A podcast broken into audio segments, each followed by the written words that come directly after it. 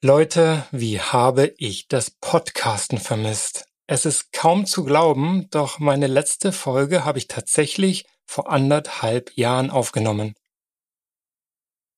Heute nehmen wir den roten Faden endlich wieder auf und zwar zu einem meiner absoluten Lieblingsthemen, Retrospektiven oder kurz Retros. Das ist fast schon eine Disziplin für sich, denn die eine Retro gibt es gar nicht. Ich habe dir deswegen sechs Vorlagen mitgebracht und bin sehr gespannt, welche zu deinem Stil, deinem Projekt und deinem Team passt. Doch bevor wir uns da jetzt reinstürzen, sage ich erstmal ein paar Worte zu dem Offensichtlichen. Warum war jetzt eine ganze Weile Sendepause? Was war los, Chris? Ich werf die Frage einfach mal zurück. Was ist denn alles in der Zwischenzeit bei dir so passiert? Wie ging's dir in der Zwischenzeit? Ich hoffe sehr, doch gut und du konntest den Podcast auch in der Zwischenzeit nutzen, um dich für deine Projekte zu stärken. Und vielleicht denkst du dir jetzt sogar, ach, echt, habe ich irgendwie gar nicht so richtig mitbekommen, dass da eine Pause eingelegt wurde, dass du eine Pause gemacht hast, Chris. So richtig erstaunen würde mich das jetzt auch wieder nicht, denn im Schnitt hatte der Podcast weiterhin unglaubliche 1000 Abrufe im Monat, was ziemlich krass ist. Und auch die letzte Folge zum Monitoring Dashboard wurde fast 3000 Mal aufgerufen. Gut möglich, dass dir also gar nicht so langweilig war. Mir auch nicht, muss ich sagen. Und das ist auch der Grund für meine Pause gewesen. Es war eine Menge los. Ja, und priorisieren heißt ja nicht Prio 1, 2, 3, 4 und so weiter zu vergeben, sondern priorisieren bedeutet vor allem Dinge weglassen. Denn Fokus ist nicht teilbar, wie mein Projektmanagement-Buddy der Tim sagen würde. Und so habe ich mich neben meinen Kundenaufträgen ganz dem Abschluss meines Buchprojektes zum Thema moderne Zusammenarbeit gewidmet. Das erscheint gerade im Haufe Verlag und gibt es jetzt so ziemlich überall, wo es Bücher gibt. Da bin ich ziemlich stolz drauf und auf moderne-zusammenarbeit.de findest du, wenn du magst, alle weiteren Infos, inklusive der Möglichkeit einer kostenfreien Potenzialanalyse. Die wäre jetzt was für dich, wenn du sagst, hey, ja, Chris, da ist noch Luft nach oben in meinem Team oder, naja, wir sind eigentlich schon gut unterwegs, doch wir müssen schauen, dass wir aufs nächste Level kommen, denn große Aufgaben stehen an. Wenn du jetzt sagen solltest, eh Chris, bleib mir fort mit einem Buch, deshalb höre ich ja deinen Podcast und hab dich hier auf dem Ohr, dann sage ich nur I hear you und deshalb gibt es auch zu diesem neuen Buch einen Podcast. Der heißt genau wie das Buch Moderne Zusammenarbeit und dort lernst du dann auch gleich noch den Till kennen, ganz offiziell Tillmann Bona. Der und ich, wir beide haben nämlich das Buch zusammengeschrieben. Wir haben schon vor zehn Jahren zusammen Projekte gewuppt und uns stets aufs Feinste ergänzt und äh, doch mal kurz innehalten. What? Noch einen Podcast? Yep, du hast richtig gehört. Ich starte nicht nur diesen Podcast neu, sondern gleich noch den zweiten. Ja, und warum auch nicht? Wenn du den hier magst, gefällt dir der neue sicher auch einfach mal in deinem Podcast-Player nach moderne Zusammenarbeit suchen und reinhören. Ich würde mich super freuen, wenn du dir auch dort wieder ganz viel Inspiration, Wissen und Vorlagen für deine Projekte abholst. Und damit sind wir auch schon beim Thema Wissen absaugen, Vorlagen für dein Projekt abstauben. In dieser Folge geht das ganz wunderbar, in dem Fall zum Thema Retrospektiven. Lass uns mal gemeinsam einsteigen in die Folge, oder? In der beantworte ich wie gewohnt ein paar Kernfragen, drei an der Zahl. Nummer eins, zu Beginn, wie sollte es anders sein, geht es darum, was ist eigentlich eine Retrospektive? Was kennzeichnet sie? Oder at large, worum geht's da? Was soll das? Warum brauche ich das für mein Projekt? Wie immer im Projekt wollen wir genau damit Missverständnisse vermeiden und die Grundlage legen, bevor wir dann mit den anderen beiden Kernfragen in die Tiefe gehen. Kernfrage 2 dreht sich nämlich dann schon um die Möglichkeiten, wie du eine Retro durchführen kannst. Da habe ich die schon angekündigten sechs Vorlagen mitgebracht. Warum sind das sechs? Naja, wenn du Retros schon kennst, ist die eigentliche Frage, wie vermeidest du, dass dein Team genervt mit den Augen rollt und die Retro nicht als Zeitverschwendung abstempelt? Wie wird also eine Retro produktiv? Das schauen wir uns an und dafür brauchen wir ein paar verschiedene Möglichkeiten, denn nicht jede Retro-Methode, nicht jedes Retro-Template passt zu jedem Team. Und dann schauen wir noch drauf abschließend, wie oft Retrospektiven überhaupt Sinn machen und wie diese nachhaltig werden. Was eine vollkommen berechtigte Frage ist, wenn du und dein Team beispielsweise nicht streng in einem Scrum-Sprint-Zyklus oder in Etappen arbeiten, wo die Länge der Sprints, der Etappen, der Rhythmus quasi vorgegeben ist. Und Nachhaltigkeit ist deswegen so wichtig, dass selbst wenn du jetzt die Frequenz schon hast, es ja vermeiden willst, dass ihr im Team immer wieder dieselben Themen besprecht, immer über dieselben Stöcke stolpert und damit einfach über die Dauer ein Akzeptanzproblem bekommt, egal welches Retro-Format. Springen wir rein, würde ich sagen. Bist du bereit? Zettel und Stift parat? Ha! Ertappt. Ist deine letzte Folge wohl doch ein bisschen her? Yep, am Konzept hat sich gar nichts geändert. Ich will, dass du im Anschluss an diese Folge, wie immer, was ganz Konkretes, Greifbares in den Händen hältst, das du dann direkt mit in dein Projekt nehmen kannst. So, Zettel und Stift jetzt parat? Dann los. Was genau zeichnet eine Retro aus? Kernfrage Nummer eins. Du möchtest meinen, hm, komm, fang dich mit dem Urschleim an. Mittlerweile sind doch Retros Standard. Das sage ich auch. Yep, passt, sehe ich genauso. Sollte zumindest so sein. Da hole ich jetzt auch nicht allzu weit aus, sondern beantworte die Frage mal kurz, bündig und präzise. Eine Retro dient der Reflexion des Wie also, wie ihr zu euren Ergebnissen gekommen seid, wie gut oder schlecht eure Zusammenarbeit funktioniert, ob ihr alles habt, was ihr braucht, um euch einzubringen und euer Potenzial als Team auszuschöpfen. Das geht von habt ihr die Ressourcen, die es braucht, bis hin zu ganz individuellen Bedürfnissen, um einfach einen guten Job abliefern zu können. Und deshalb dient die Retro auch der Reflexion, ob euch etwas oder jemand behindert euer Bestes zu geben. Das sind per se mal Fragen, die wir uns ohnehin ganz intuitiv jeden Tag stellen, für die aber ohne eine Retro in der Regel das dedizierte Format fehlt, was erstmal okay ist, solange wir diesen Fragen in unseren Teammeetings, Reviews, Lenkungskreisen auch tatsächlich Zeit einräumen. Häufig werden diese Termine jedoch stark von der inhaltlichen Agenda und dem Was dominiert. Anforderungen, Ergebnisse, Deliverables, you name it. Correct me if I'm wrong, aber den Arbeitsfluss nehmen wir da selten unter die Lupe oder wo in der Zusammenarbeit noch Potenzial liegt. Die Frage stellt zu 99,9 Prozent auch niemand in solchen Meetings. Die Retro ist also ein Format, um systematisch genau darüber zu sprechen, wie wir unsere Arbeit machen und als Team performen und aus den Diskussionen und Erkenntnissen dann Verbesserungsmaßnahmen abzuleiten. Das Ziel liegt auf der Hand. Wir wollen über die Laufzeit des Projekts effizienter zusammenarbeiten und die gesteckten Ziele erreichen. Und idealerweise ist eine Retro dafür ein Katalysator für kontinuierliche Verbesserung, offene Kommunikation und eine positive Teamdynamik. Gut, Haken da dran. Nächste Wie-Frage. Wie sieht so eine Retro aus? Wie läuft das ab? Wie moderierst du die? Wie bringen sich die Beteiligten am besten ein? Wie wird das Ganze produktiv? Wie vermeidest du, dass dein Team genervt mit den Augen rollt, wie ich schon sagte, und die Retro nicht als Zeitverschwendung abstempelt. Wie wir beide schon festgestellt haben, ist es gar nicht so unwahrscheinlich, dass Retros grundsätzlich schon bekannt sind.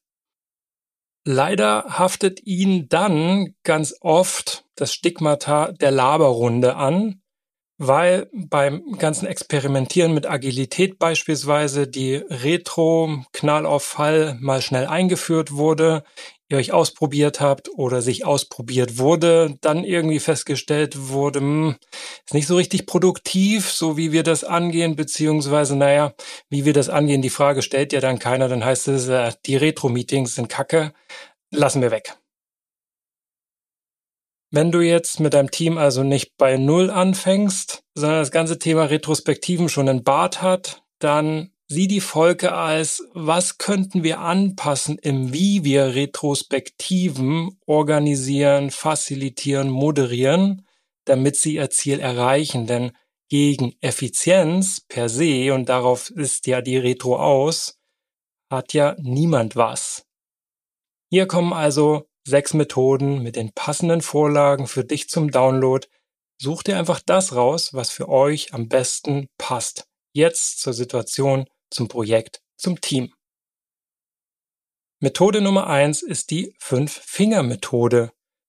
Speziell in Zeiten wie denen gerade, wo wir ja viel Zeit am Rechner und vor gleich mehreren Bildschirmen verbringen, verspricht die Fünf-Finger-Methode meiner Erfahrung nach echt eine erfrischende Abwechslung.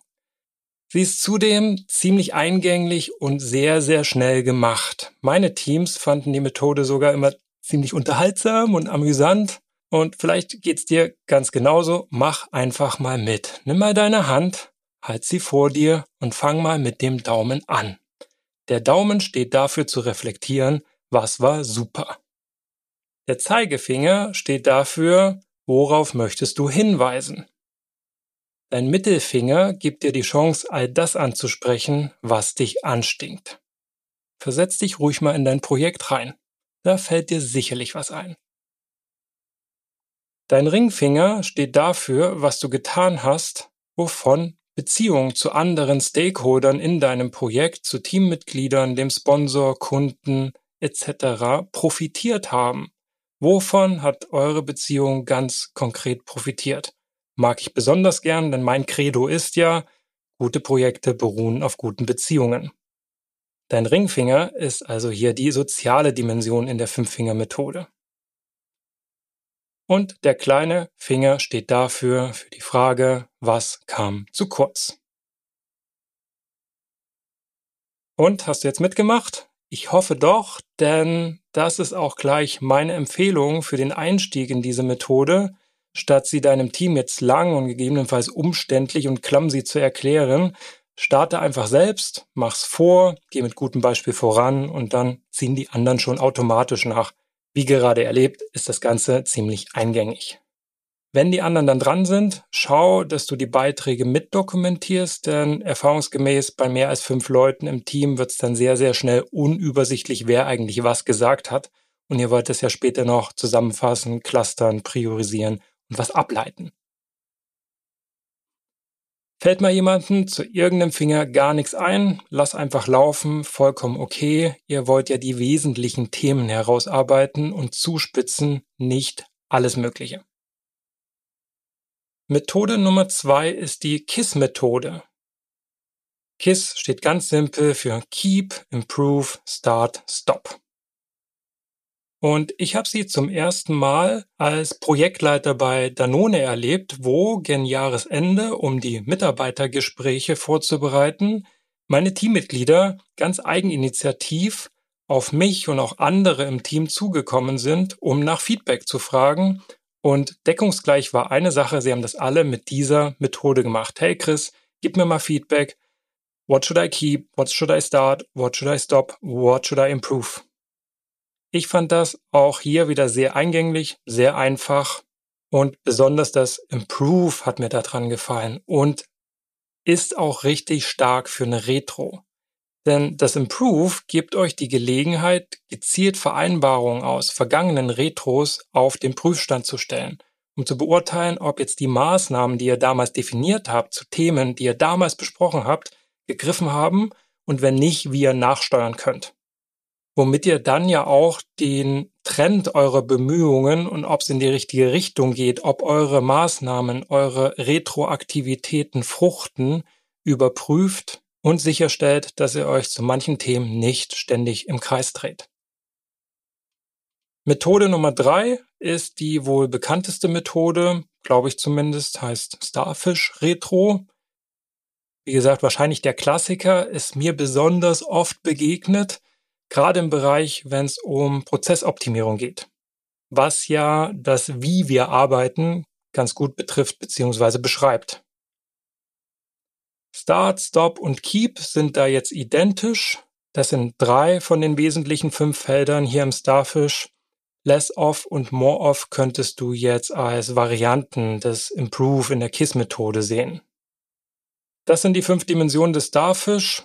Wie ich meine, wenig abgefahren, sehr intuitiv, sehr nach vorne gerichtet. Was machen wir jetzt, wenn irgendwo was nicht gut gelaufen ist, beziehungsweise was erhalten wir einfach aufrecht und etablieren es richtig gehend, was einfach im letzten Zyklus gut funktioniert hat. Ein paar Doppelungen der Felder der Dimension sehen wir auch in der nächsten Methode Nummer 4, die Scrum Retro. Der Unterschied ist hier, dass du erstmal davon ausgehst und sammelst, hey, wie lief's jetzt eigentlich? Worauf bist du stolz? Was lief gut? Was möchtest du teilen? Genauso hey, was hat gar nicht so richtig funktioniert und ähm, wo will ich einfach nicht, dass ihr dieselben Fehler macht wie ich oder wir jetzt endlich mal rauskommen aus dem Strudel. Und auf diese Art Bestandsaufnahme fußt dann dein, okay, davon brauchen wir mehr oder davon weniger, das lassen wir weg oder das können wir einfach besser machen oder mal Folgendes probieren. Meine Kritik am Starfish-Modell, dem vorangegangenen, ist ein bisschen, dass wir jetzt Probleme und auch offene Fragen, die ja beide sehr, sehr wichtig sind, irgendwie in Start, Stop, More, Less verquirlen. Und deswegen hat die Scrum Retro zwei zusätzliche Boxen, zumindest so wie ich sie kennengelernt habe und auch mit ihr arbeite. Box Nummer eins, offene Fragen. Box Nummer zwei, Probleme oder wie Scrum sagen würde, Impediments die sind super entscheidend, weil die will ich ja ganz explizit haben. Also wenn wir ein Problem haben, Störungen, ganz klare Hindernisse, dann will ich, dass wir den Elefanten im Raum auch benennen. Und bekanntlich sind Great Leaders ja die, die Great Problems lösen. Und dazu wirst du sie kennen, du wirst davon wissen und sie nicht zwischen den Zeilen rauslesen müssen. Und genauso geht's dir auch mit den offenen Fragen. Also, denn im Normalfall willst du in deinem Projekt keine offenen Fragen schon gar nicht, wenn sie jemand anders beantworten kann. Also stell dir vor, jemand Neues kommt ins Team und hat 100 neue Fragen. Die lenken ja nur ab. Investiert da ins Onboarding oder ins Beantworten offener Fragen, ins Suchen von Antworten auf die Fragen oder Einsetzen von Hypothesen. Denn das neue Maß für Produktivität nicht nur im Lean Startup Framework ist Speed of Learning, also wie schnell ihr als Team dazulernt, Unklarheiten, Missverständnisse, blinde Flecken aufdeckt und beseitigt, um dann besser planen, abgestimmter handeln und zielgerichteter agieren zu können. Jetzt könntest du sagen, ja, Chris, was, wenn wir darauf keine Antwort haben oder das Problem irgendwie gerade noch nicht lösen können? Sollte ja in der Retro gar nicht. Im Scrum machen wir da klassischerweise eine Spike Story draus, also einen Task, wo es um Recherche, Nachforschung, Abstimmung, Klärung, Analysen geht oder diese benötigt. Die sind dann ganz oft die Enabler für alle anderen Aufgaben drumherum und können deswegen auch ganz schnell zum Blocker für alle drumherum werden. Also offene Fragen, Probleme bloß nicht verstecken. Dafür sind die zwei expliziten Boxen hier. Wenn ich von Boxen spreche und du die Templates gerade noch gar nicht so richtig vor Augen hast, stell dir das einfach als Canvas vor, den du entweder an die Wand wirfst in eurem Team-Projektraum oder mit ins digitale Whiteboard nimmst, wo ihr ja dann Post-its reinklebt, beziehungsweise Bullets sammelt, also Themen sammelt, eure Spiegelstriche eintragt, das Ganze dokumentiert. Da hast du dann die entsprechenden Boxen mit den Überschriften schon und damit den Raum geschaffen, wo jemand ein Problem reinschreiben kann, eine offene Frage oder etwas notiert, was gut lief und bitte beibehalten oder eben gehebelt werden soll. Oder eine Box mit, hey, das sollten wir mal probieren oder eben eine Box mit, lief nicht so richtig rund. Und eine Idee daneben, was könnte man anders machen oder eben das Ganze weglassen, auch mal streichen, wie beim Priorisieren auch. Weglassen ist eine Kunst. Trotzdem lohnt sich die Diskussion darüber, weil mehr Arbeit wird es von ganz alleine, wenn wir es schaffen, in der Retro Arbeit auch mal rauszustreichen, Wie nice wäre das? Retro-Vorlage Nummer 5 ist eher was, das muss ich dazu sagen, für sehr erfahrene, reifere, im Sinne von gut eingespielten Teams, denn die setzt jetzt nicht auf qualitative Beurteilung, also viel Text und Prosa, sondern auf harte Messbarkeit. Stell dir eine Tabelle vor, wo in den Spalten die ganzen Namen deiner Mitglieder stehen und in den Zeilen, zwei gibt's nur, Nummer eins, du bewerten sollst, wie deine Performance war auf einer Skala von eins bis zehn im vorangegangenen Sprint, Iteration, Zyklus, Etappe, wie auch immer ihr das nennt. Halt der Zeitraum, für den die Retro gedacht ist. Und Zeile zwei ist, wie zufrieden bist du mit der Team-Performance in Summe? Auch hier wieder auf einer Skala eins bis zehn. Wenn du das jetzt zu Ende denkst und dir überlegst, okay, ihr steht da alle, schreibt alle eure Eigenbeurteilung, eure Eigeneinschätzung rein und dann die des Teams und die steht nicht überall auf 10, weil es gerade ein bisschen kriselt oder die Werte weichen ganz schön auseinander. Der Meier gibt sich 10 Punkte. Ich war gar nicht happy mit dem. Oder mm, ich muss hier echt mal die Hosen runterlassen. Ich war selber nicht happy. Sorry Leute, ich mache jetzt mal auf. Gib mir nur eine 2, da war mehr drin. Fühlt sich unangenehm an, die anderen so offensichtlich hängen zu lassen. Also es braucht schon ein bisschen Reife, sich selber auch mal schlecht zu bewerten, beziehungsweise ähm, dann Diskrepanzen, Zahlen, Werte, die auseinanderliegen mit dem, was deine Einschätzung ist und die Einschätzung der anderen, wenn die auseinanderliegen, das jetzt im Dialog rauszumoderieren und nicht gleich ins Blaming, also Schuldzuweisung zu verfallen. Auch hier muss ich also, du hörst es raus, die Diskussion anschließen, hey, was lief da eigentlich wie gut oder schlecht und woran lag das und was hat uns behindert und wie könnte es besser gehen? Wie vermeiden wir das in Zukunft? Die Methode macht also nur in Kombination so wirklich Sinn, kann allerdings sehr, sehr kraftvoll sein. Und da bemühe ich einfach mal ein Beispiel. Nehmen wir jetzt mal das Buchprojekt, was ich mit dem Till zusammen hatte. Wir hatten auch unsere wöchentlichen Synchronisationsmeetings immer montags abends. Und natürlich wollte ich mir keine 0, 1 oder 2 geben und wusste aber manchmal schon Samstag, Sonntag, boah, ey, das, was wir fair und besprochen hatten, also das, was ich versprochen und wir besprochen hatten, das habe ich noch nicht alles geschafft. Lass ich da jetzt Montagabend die Hose runter oder setze ich mich noch dran, hänge ich mich noch rein, weil ich wusste, Till hat seinen Kram gemacht. Den will ich natürlich nicht hängen lassen. Und das ist genau die Dynamik, auf die du jetzt setzen und zählen kannst. Wenn sich alle so hart auch selber benoten sollen, müssen in der Methode, dann ist das auch ein ganz schön strenger Blick in den Spiegel. Und das ist das Schöne. Du fängst erstmal bei dir an. Hast du alles getan, um die Ziele zu erreichen für die letzte Etappe? Hast du dich reingehangen oder dreh's um, wenn das das Beste war, was du hast abliefern können? Was hat da nicht gepasst? Was hat dir gefehlt, um dein Potenzial wirklich ausschöpfen zu können, um dich richtig einbringen zu können? Was an den Rahmenbedingungen muss vielleicht verändert werden, damit du zufriedener bist mit dem, was du ablieferst? Und wenn sich jeder diese Frage stellt im Raum, ganz vorurteilsfrei, also wirklich davon ausgehend zu sagen, hier tut jeder, jede das Beste, was er oder sie tun kann. Wenn das nicht reicht, woran liegt das? Wenn wir damit nicht zufrieden sind, was können wir tun? Das macht die Retro-Methode Nummer 5 in meinen Augen sehr, sehr stark. Die absolute Difference Maker Methode habe ich mir allerdings zum Schluss aufgehoben. Nummer 6 die Muda-Analyse, der Muda-Check oder auch Verschwendungsanalyse. Wenn du dir da jetzt die Vorlage anguckst, dann siehst du, hey, das ist im Prinzip ist eine Tabelle mit zwei Spalten. Die linke Spalte führt die Quellen für Verschwendung auf, die es so im Projekt geben kann. Das ist angelehnt an die Quellen der Verschwendung aus dem Lean, also das ist keine Projektmanagement-Erfindung. Da geht es erstmal auf oberster Ebene um Überproduktion, Unterbearbeitung, unnötige Bewegungen, Leerlaufzeiten, lange Prozesse, Fehlweisung, Defekte, ungenutztes Potenzial, Fehlallokation klingt sehr nach Manufacturing, also Produktion, Shopfloor.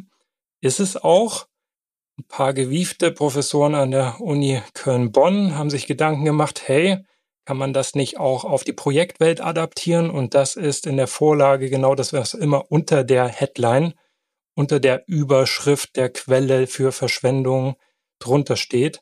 Nehmen wir überflüssige Anforderungen, überflüssig erarbeitete Ergebnisse, Informationen, die keiner braucht, bis hin zu, hey, unklare Verantwortlichkeiten, langes Warten auf Feedback oder einfach Nichtverfügbarkeit von Ressourcen, Mitteln, Budget. Da klingelt's schon auf jeden Fall und das klingt auch schon nach Projektsprech und genau das machst du in der rechten Spalte. Du setzt einfach dein Projekt ein. Also meine Empfehlung wäre, starte mit einem, guck durch die Brille den Filter von einem Projekt drauf auf die Tabelle und geh einfach Zeile für Zeile durch und wenn da was bei dir getriggert wird, wo ihr etwas verschwendet, Zeit liegen lässt, Potenzial liegen lasst, ineffizient zusammenarbeitet, dann schreib's einfach rein. Erstmal im Schritt eins sammeln, von oben nach unten durchgehen und selbst wenn nur drei von diesen neun Zeilen mit etwas befüllt sind, sind es immerhin drei Dinge, die du identifiziert hast, wo ihr Ressourcen verschwendet, ineffizient seid. Potenzial, was da ist, nicht ausschöpft. Und jetzt stell dir vor, das machen alle im Team. Jeder, jede erstmal für sich. Deine drei Punkte werden ergänzt durch zwei andere hier, sieben andere dort, fünf andere dort. Klar, die könnt ihr wahrscheinlich ein paar davon wieder streichen beziehungsweise zusammenlegen, streichen, weil, puh, da können wir ja gar nichts machen. Auf den Punkt kommen wir hier in der Podcast-Folge noch. Zusammenfassend klar, weil ihr dasselbe seht. In Summe habt ihr eine ganze Liste von Quellen der Verschwendung in eurem Projekt. Das ist euer Muda-Check, eure Muda-Analyse. Muda, das japanische Wort für Verschwendung. Das, was ich am allercoolsten an dieser Methode finde und weswegen ich sie auch meine Difference Maker Methode genannt habe, ist, ihr bist jetzt nicht du jemand, der den Leuten was aus der Nase rauszieht oder gar noch vorgibt, so von wegen, hey, ich sehe das, das läuft nicht, ja, könnt ihr mal überlegen oder können wir mal zusammen überlegen, was wir anders machen können, sondern hey, setzt euch erstmal alle hin. Wir wissen, da gibt's Quellen der Verschwendung, lasst die uns mal von oben nach unten durchgehen, jeder für sich und dann legen wir das zusammen und dann habt ihr ja selber für euch und euren Arbeitskontext identifiziert, was nicht rund läuft. Du musst als Projektleiterin gar niemanden irgendwie bequatschen, sondern da steht's ja schwarz auf weiß. Es ist nur die Frage, okay, können wir da dran was machen? Und wenn ja, ist das das Erste, was wir machen sollten. Also ihr überlegt dann, okay, hat das Priorität? Und was könnten wir tun? Welche Möglichkeiten haben wir? Liegt das vielleicht auch im Außen? Müssten andere mit eingeschalten werden, die du dann mit hinzuziehen kannst? Was könnt ihr tun, um weniger Potenzial, Zeit, Budget, Ressourcen, Nerven zu verschwenden? Wenig überraschend, ich sagte schon, das Ganze kommt aus dem Lean, hat die Methode sehr viel Akzeptanz gerade im produktionsnahen Bereich. Und das ist immer nett, wenn die White-Collar-Worker, wir als Projektleitende, dann mit den Blue-Collar-Workern zusammenarbeiten, die die eher Affinität zu Maschinen, Geräten, Prozessen haben und jetzt nicht so Management-sprechmäßig unterwegs sind wie wir vielleicht manchmal, können wir uns ruhig schon an die eigene Nase fassen, dann ist das eine Methode, hey, die hat bisher in dem Kontext immer noch wahnsinnig gut funktioniert. Hands-on, praxisnah, so formuliert, dass jeder was damit anfangen kann. Und wenn es nur eine Sache ist, die wir finden, fangen wir damit an. Das waren die sechs Methoden und es gibt sicherlich noch viele weitere Retro-Methoden, Retro-Modelle, wie beispielsweise auch die Affektbilanz. Die haben wir uns in Folge 21 angeguckt. Gerne nochmal da reinschalten, wenn die schon ein bisschen in Vergessenheit geraten ist. Die geht noch tiefer in die Welt der Emotionen und der Motivation rein. Taucht da zur Ergänzung gerne nochmal ab für den Moment nimm dir einfach gerne nochmal eine Minute mit deinem Zettel, deinem Stift, um nochmal zu reflektieren, was haben wir gehört, Muda-Check, die Retro mit der quantitativen Bewertung eurer Performance, den Blick in den Spiegel und auch, naja, äh, das Spiegelvorzeigen der Team-Gesamtleistung. Wir hatten die Scrum-Retro, wir hatten die Starfish-Methode, KISS und auch die Fünf-Finger-Methode. Schau mal, was du davon am ehesten glaubst, was zu Team, Projekt, Situation gerade passt. Für dich eingeladen, die Methoden auch zu mixen. Das geht meiner Meinung nach absolut. Wobei du auf zwei Faktoren ganz immer Augenmerk legen möchtest. Die sind wichtig für jede Retro und deren Produktivität und Akzeptanz im Team. Und die zwei Faktoren sind Regelmäßigkeit und Follow-ups. Womit wir schon zur Antwort auf die dritte Kernfrage kommen. Wie oft ist eine Retro eigentlich angebracht und wie werden Retros nachhaltig? Wenn ihr jetzt ohnehin nach Scrum arbeitet oder nach fixen Iterationen slash Etappen, dann empfiehlt sich einfach eine Retro am Ende jeder Etappe beziehungsweise am Ende von jedem Sprint. Wenn ihr mit Stages arbeitet, wo ihr von einer in die nächste Projektphase übergeht, dann ist auch das ein guter Zeitpunkt. Denn womöglich stellt ihr da fest, dass ihr das Team dann anders aufstellen müsst für die nächste Projektphase. Um das zu reflektieren, sind Retros auch ziemlich perfekt im Sinne von reflektiert mal, ob das, was ansteht, mit dem bisherigen Setup so auch klappen würde. Natürlich verschwimmen an der Stelle dann Retrospektive, also die Rückschau, was es ja wortwörtlich betrachtet heißt, mit der Planung und Vorausschau, wenn du schon in die nächste Etappe, in die nächste Projektphase reinschaust. Doch dafür machen wir die Retro ja irgendwie auch, um aus der Vergangenheit zu lernen und Erkenntnisse für die Zukunft abzuleiten beziehungsweise Arbeitsweisen bewusst zu bewahren, die sich bewährt haben. Was auch die Abgrenzung zum Lessons Learned zu Projektabschluss deutlich macht. Dazu verspreche ich auch noch eine Podcast-Folge. In der Kürze für den Moment ein Lessons Learned ein Lessons Learned zieht ja abschließend über das gesamte Projekt am Ende der Projektlaufzeit Bilanz. Die Retro hingegen findet im laufenden Projekt statt, um positiv auf die Performance bis Projektende einzuwirken. Ich würde sagen, findet einen Rhythmus, der zu eurer Arbeitsweise passt und sich auch je dynamischer das Projekt, desto öfter und stellt einfach die Retrospektive als Event, als Meeting, gleich als Serie, als Regeltermin ein, damit es nicht jedes Mal so eine Art Überwindung und Diskussion wird. Ja, Mann, machen wir eine? Brauchen wir überhaupt eine? Ist die jetzt sinnvoll? Ist die nicht? Da gehen sicherlich die Meinungen permanent auseinander. Guckt, dass das zu den PDCA-Zyklen Plan, Do, Check, Act or Adjust passt, die ihr im Projekt ganz natürlich findet, Fahrt im Modus operandi berücksichtigt. Ja, und was macht die Retros jetzt nun nachhaltig? Der Begriff sagt's im Prinzip schon, beziehungsweise das Ziel. Wenn er jedes Mal an denselben Themen vorbeikommt, dann führt es ja schnell zu Frust und dem Gefühl von, hey, irgendwie hört keiner zu oder es ändert sich ja eh nichts oder auch, naja, das ist irgendwie vergebene Lebensmühe, so eine Retrospektive. Nachhaltig ist die Retro also nur, wenn ihr die Dinge, die schon besprochen wurden, die ihr schon vereinbart habt, die Maßnahmen, die ihr abgeleitet habt, auch wieder aufgreift und bewertet, hey, hat sich da jetzt was getan zum Besseren? Wenn ja, sollen wir dran festhalten, genauso weitermachen oder gibt's Bedarf zum Nachsteuern?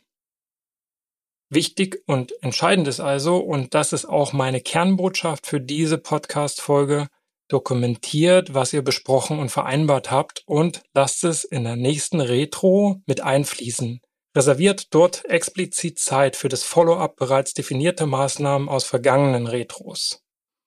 Der Ablauf könnte dann so aussehen, dass ihr erst wie gewohnt Themen sammelt, diese dann vergleicht zu dem, was bereits beschlossen wurde und dann neue Aus- bzw. Ableitungen für weiterführende Maßnahmen trefft. So ist dann auch gleich die Erfolgskontrolle mit eingebaut, weil ihr gemeinsam reflektiert, was bisherige Maßnahmen bewirkt oder eben nicht bewirkt haben im Vergleich zu dem, was ihr eigentlich beabsichtigt habt. Haben die Maßnahmen gegriffen oder nicht? Und bevor ich zum abschließenden Tipp komme und eine Zusammenfassung gebe, macht Sinn, genau in dieses oder nicht mal kurz reinzuleuchten, denn natürlich wird es euch nicht immer gelingen, alles Negative zu beseitigen. Was an der Stelle für dich, der oder die das Team leitet, wichtig ist, ist darzustellen, was jetzt änderbar ist und was nicht, was ihr als Team selbst in der Hand habt und wo ihr auch von anderen abhängig seid. Wo Entscheidungen des Teams oder anderer für so eine Art natürliches Optimum sorgen.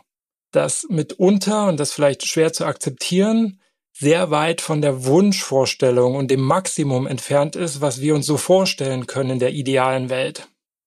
Wenn dem so ist und ihr Probleme einfach nicht aus dem Weg räumen könnt, unterstützt du deine Teammitglieder, das nachvollziehen zu können, um es besser akzeptieren zu können, indem du aufzeigst, was wurde unternommen, was hast du unternommen, was haben auch andere Außenstehende unternommen, um so weit zu kommen, wie ihr eben gekommen seid, und begründet dann, warum es nicht weitergeht, warum es sich in dem Kontext, in dem Rahmen, in dem ihr arbeitet, nicht weiter verbessern lässt.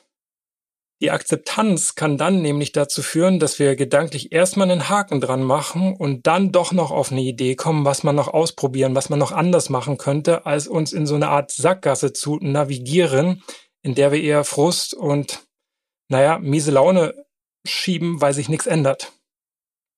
Idealerweise führt dann deine Begründung, der Kontext, das natürliche Limit dazu, dass wir unsere Energie shiften können und euer Fokus als Team auf die Dinge fällt, wo ihr tatsächlich eine Hand drauf habt, wo sich Dinge ändern lassen, wo ihr als Team schlussendlich besser performen könnt, um euer Potenzial komplett zu nutzen. Und damit sind wir beim Tipp angelangt. Wenn ich dir einen mitgeben dürfte, dann ist es der, Retros eher nicht als fixes Event bzw. Meeting zu betrachten, denn die Retros per se dienen ja eher dem kontinuierlichen Verbessern und genau das kannst du dir zu Nutzen machen. Die Themen, die ihr da besprecht in so einem Retro, poppen ja sehr wahrscheinlich vor oder zwischen den Retro-Meetings auf. Damit du und dein Team jetzt nicht davon abhängen, dass euch genau in dem Meeting all das einfällt, was bis dahin passiert ist und besprochen werden sollte, sammelt die Themen lieber fortwährend. Ich teile beispielsweise gerne Vorlage Nummer 4, also dieses Gramm Retro als Template aus und bitte mein Team dann einfach das auf Papier gedruckt, ja, genau, neben den Laptop zu legen und immer wenn ihnen was einfällt oder was passiert, das in die Retro gehört, sollen sie es einfach direkt dort draufschreiben. So lauft ihr dann weniger Gefahr, etwas Wichtiges zu vergessen, spart euch die Zeit auch fürs Brainstorming im Retro, weil ja alle mit schon im vorausgefüllten Template reinkommen und vermeidet, dass lediglich die jetzt ganz frischen und aktuellen akuten Herausforderungen von gestern und vorgestern die Diskussion dominieren. Denn bekanntlich fällt es uns relativ schwer zu sagen, hey, was waren da eigentlich vor vier Wochen so brisant? Und da äh, haben wir uns darüber wirklich ausgiebig genug unterhalten? Haben wir das gelöst oder rennen wir in vier Wochen genau wieder ins selbe Problem? Du siehst, worauf ich hinaus will. Wenn du das ernst meinst, wenn wir als Team das ernst meinen mit der fortwährenden Verbesserung, dem Reflektieren und Austausch zu besseren Ways of Working, dann reicht's einfach nicht, every now and then mal hier, mal da eine Retro einzuberufen. Das wird sehr schnell eine Alibi-Veranstaltung, sondern schaut, wie ihr wirklich eine kontinuierliche Arbeit mit den zentralen Fragen einer Retrospektive daraus machen könnt. Und das Retro-Event dann einfach nur noch dafür nutzt, die entsprechenden Ausleitungen, Ableitungen und Maßnahmen zu definieren um am nicht so ganz zufriedenstellenden Status quo oder nicht genutzten Potenzial was zu nutzen bzw. es zu hebeln. Ich fasse nochmal ganz kurz am Ende der Folge zusammen. A. Hol die Leute ab, wo sie stehen, will heißen, nimm eine Methode, die deinem Team zeigt, dass Reflexion gesunder Menschenverstand ist und ganz oft nur ein bisschen Struktur braucht, um das Gespräch dazu festzuhalten, nachzuhalten und in die gewünschten Bahnen zu lenken. B. Vergiss auf keinen Fall, was vereinbart wurde, sondern greift es gezielt in den nächsten Retros auf. C. Kürzt ab, wo immer möglich Stürzt euch auf unübersehbare Problemelefanten und die offenen Fragen, die Dinge, die euer Vorankommen am allermeisten hemmen. Das hat für eure Zusammenarbeit in der Retro Priorität. Und D. Variier ruhig mal das Retro-Format, damit's, naja, weiter spannend bleibt. Auch wenn wir uns regelmäßig mit denselben Fragen auseinandersetzen sollen. Gut, mach mal einen Knopf dran, würde ich sagen. Ab hier geht's jetzt monatlich mit einer neuen Folge weiter. Und da ich in der Zwischenzeit auch von anderen Podcastern und Podcasterinnen interviewt wurde, habe ich auch vor, euch Auszüge und Mitschnitte daraus vorzustellen. Die waren nämlich teilweise sehr, sehr lustig. In der nächsten Folge wird es zum Beispiel darum gehen, naja, bring mal Terraband und Sportklamotten mit. Hä, magst du sagen? Ja, du hörst vollkommen richtig, denn die Folge geht um das Fitnessstudio für Projektmanagerinnen. Kleiner Spoiler, wie auch bei dem Retro-Thema gerade, geht es um Kontinuität. In dem Fall halt um das kontinuierliche Trainieren deiner, unserer Projektmanagement-Skills. Also auf keinen Fall zur nächsten Folge dein Handtuch vergessen. Es fehlt noch, natürlich dir gutes Gelingen mit den Retro-Formaten zu wünschen, Danke zu sagen fürs Zuhören. Sag sehr gerne weiter, dass sich jetzt hier wieder was tut und lass mich auch sehr gerne wissen, mit welchen Retro-Methoden du gute Erfahrungen gesammelt hast. Das kannst du per LinkedIn machen, per E-Mail. Ich bin mir sicher, du findest einen Weg. Ich verabschiede mich wie gewohnt mit den Worten auf zur Brillanz.